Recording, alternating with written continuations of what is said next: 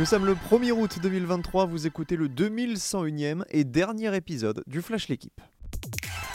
L'Australie est en finale de sa Coupe du Monde. Les Océaniennes ont dominé le Canada 4 buts à 0 hier pour valider leur billet pour le tour suivant. Elles seront accompagnées par le Nigeria, tenu en échec 0-0 par l'Irlande.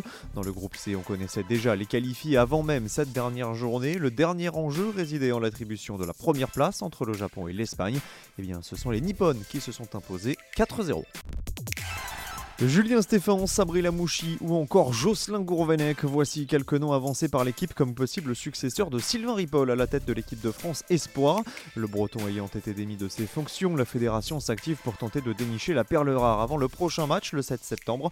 Rémi Garde et Philippe Montagnier sont outsiders mais feraient aussi partie de la shortlist. La première mission du futur sélectionneur, qualifier les Bleuets pour le prochain Euro en Slovaquie. Le PSG n'a plus que quelques heures pour activer la clause libératoire d'Ousmane Dembélé. C'est ce soir à 23h59 que la possibilité de recruter l'attaquant du Barça pour 50 millions d'euros prendra fin. Et l'information du jour, c'est que le joueur lui-même a demandé aux dirigeants barcelonais de pouvoir discuter avec le club parisien afin de faciliter son transfert.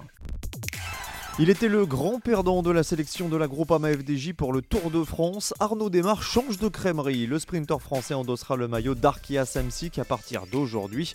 L'ancien triple champion de France est transféré dès l'ouverture du mercato avec effet immédiat. Un mouvement permis par un accord conclu avec Marc Madio, son désormais ancien manager.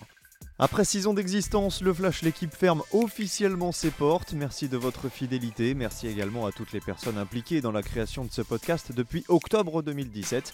Bonne journée à tous et à bientôt sur les plateformes L'équipe.